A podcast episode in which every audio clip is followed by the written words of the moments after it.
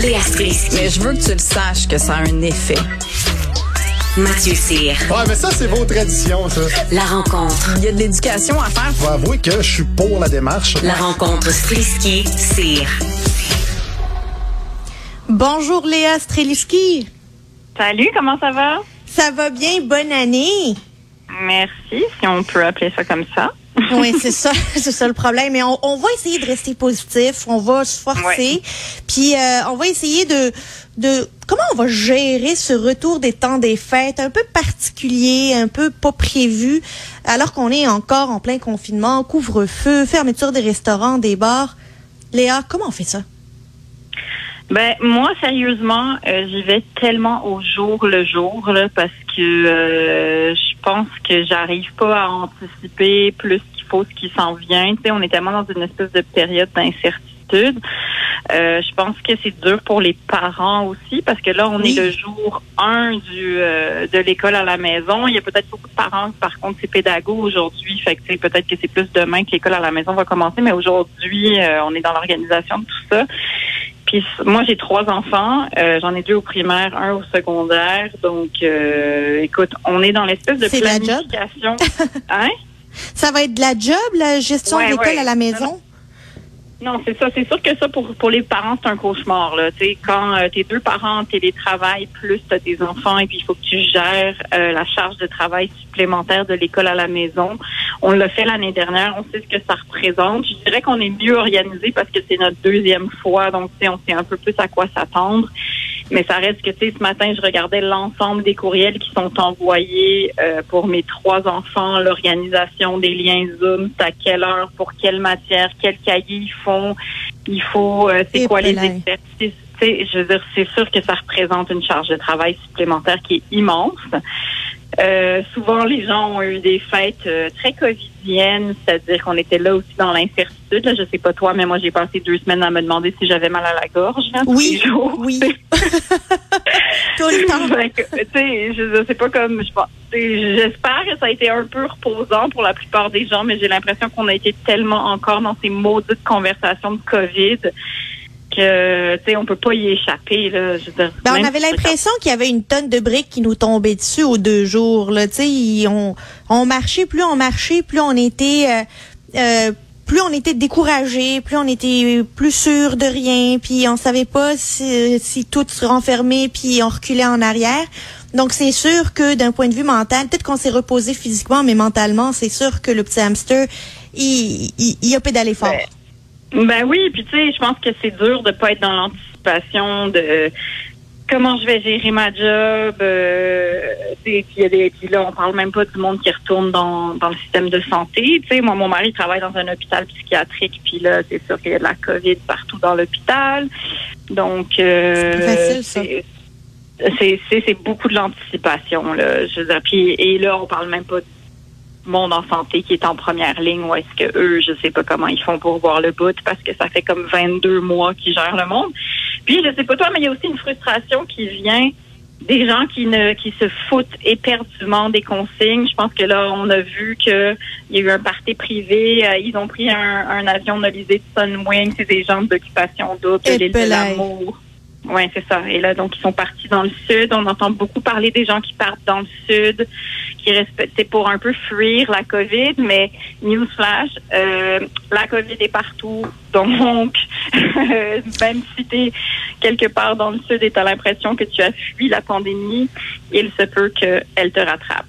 Ben, c'est, ils, ils lisent peut-être pas les journaux, ils regardent peut-être pas les nouvelles, ils regardent peut-être pas les chiffres qui sortent à tous les jours et qui sont fort inquiétants.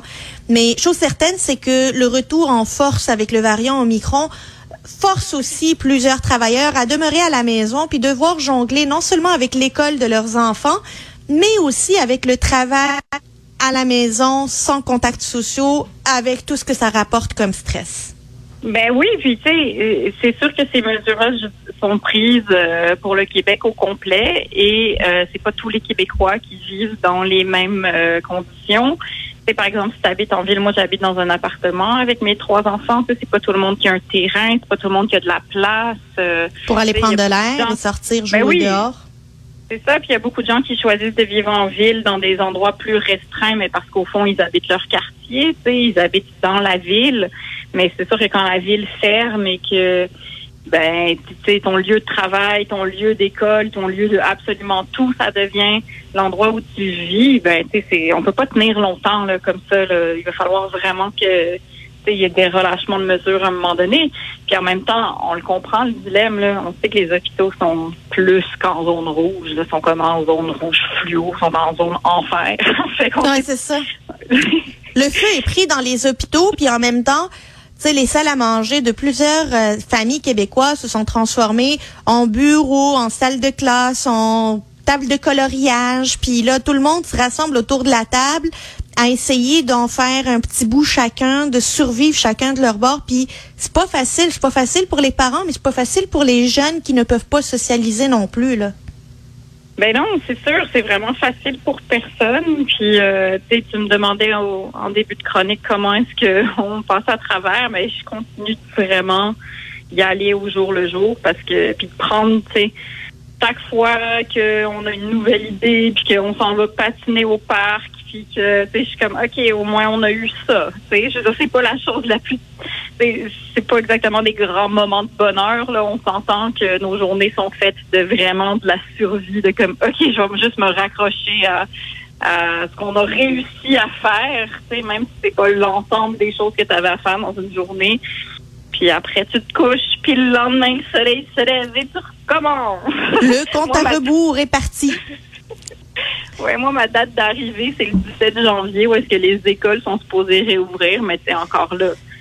À ce Euh, stade. jusqu'à jusqu'à preuve du contraire. Puis euh, Ben, disons qu'on ne prend plus rien pour acquis. Quand on est le 4 janvier, le 17 janvier paraît tellement loin que il y a Tellement. tellement de choses qui peuvent se passer entre temps. Évidemment, euh, cette période-là de stress commun, là, elle est euh, exacerbée par le fait que certaines consignes ne semblent pas claires dans certains euh, milieux, notamment pour les garderies. Puis on en a parlé euh, plus longuement euh, plus tôt avec euh, Valérie Grenon de la FIPEC euh, euh, qui représente les, les responsables des services de garde et ça marche pas les consignes sont pas claires puis on attend des consignes claires. Ben, c'est pas clair. Puis en plus, c'est que généralement, quand les consignes sont pas claires, ça fait juste inquiéter encore plus les parents parce que de un, t'as l'impression que les gens ont pas le contrôle. Moi, je savais pas que la santé publique de Montréal pouvait remettre en question la santé publique du Québec. Donc ça, c'est une nouvelle que j'apprends Oui. parce que ils ont décidé, la santé publique de Montréal décide de ne pas appliquer ce qui a été euh, suggéré par Québec parce que la situation de Montréal est différente. Donc, euh, ben ça, je pense que je trouve ça presque rassurant de savoir qu'on peut faire ça parce que jusqu'à maintenant, on a l'impression que le gouvernement qui gouverne un peu sans Montréal. là. Je ne sais pas à quel point est-ce que la CAC euh, se soucie beaucoup de Montréal. Euh, donc ça, ça m'a un peu rassuré, mais cela dit. Euh, euh, c'est sûr que si j'avais un enfant qui est à la garderie, je serais inquiète en ce moment parce que vraiment Ben, Léa, j'en ai deux moi qui sont qui vont à la Ah. garderie Ah, et euh, tu c'est là où on se pose des questions. Ben là, c'est sécuritaire, je fais-tu la bonne chose, c'est-tu la Ben, bonne chose à ça. faire en tant que parent? Ça nous met Ben, plein de ça. questions dont on n'a pas besoin parce qu'on en a d'autres que- qu'on se pose continuellement. Ben, écoute, je compatis parce que si mes enfants étaient plus petits, je je saurais pas quoi faire parce que les enfants de la de- d'âge de, garderie en plus ne peuvent pas être vaccinés. C'est ça. Euh, donc, euh, tu sais, et en même temps, on a souvent vitalement besoin de la garderie parce que crime, on a besoin de ça pour travailler puis reprendre le contrôle sur notre quotidien. Donc, tu sais, quel quel beau dilemme là. Est-ce que tu choisis de mettre en danger ton enfant ou tu mets ta santé mentale et ton travail en danger C'est comme donc c'est Une, une petite dose de stress. Une petite dose Ben de stress continuel. Ben oui, alors ce serait le fun que les consignes au moins soient claires parce qu'on pourrait se raccrocher à ça. Tu sais, ce serait comme une espèce de prise que tu aurais de comme OK, mais je vais faire confiance à la santé publique, tu sais. Mais sauf que là, il semble avoir un flou aussi. Euh, J'espère qu'à au- un moment donné, oui. Au moins, à ceux, euh, la santé publique, là, ceux qui, qui ont décidé de rester ici puis de pas voyager, ben eux, ils ont bien fait. Si on, euh, si on fait confiance euh, finalement, puis si on écoute les Québécois qui sont pris à Cuba et qui ont été testés positifs à la COVID-19, qui nous exhortent à rester chez nous parce que c'est catastrophique et terrible ce qui arrive aux Québécois qui sont pris à Cuba avec un test positif.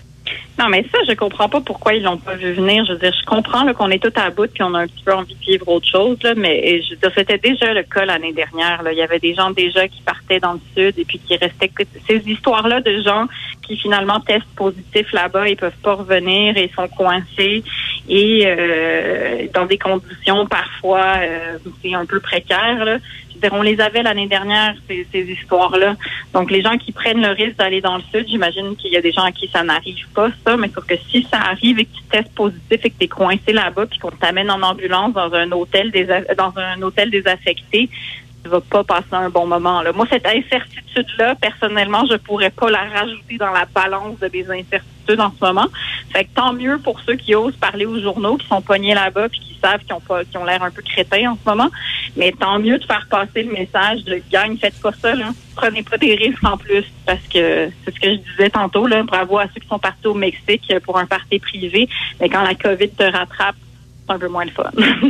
Ben c'est exactement ça, tu sais quand le voyage euh, paradisiaque se transforme en un enfer sur terre, c'est exactement ce qui peut arriver dans l'incertitude qu'amène euh, cette euh, pandémie qui ne finit plus de finir. Léa, merci beaucoup. Merci On va se parler demain. À demain. Oui, salut, bye.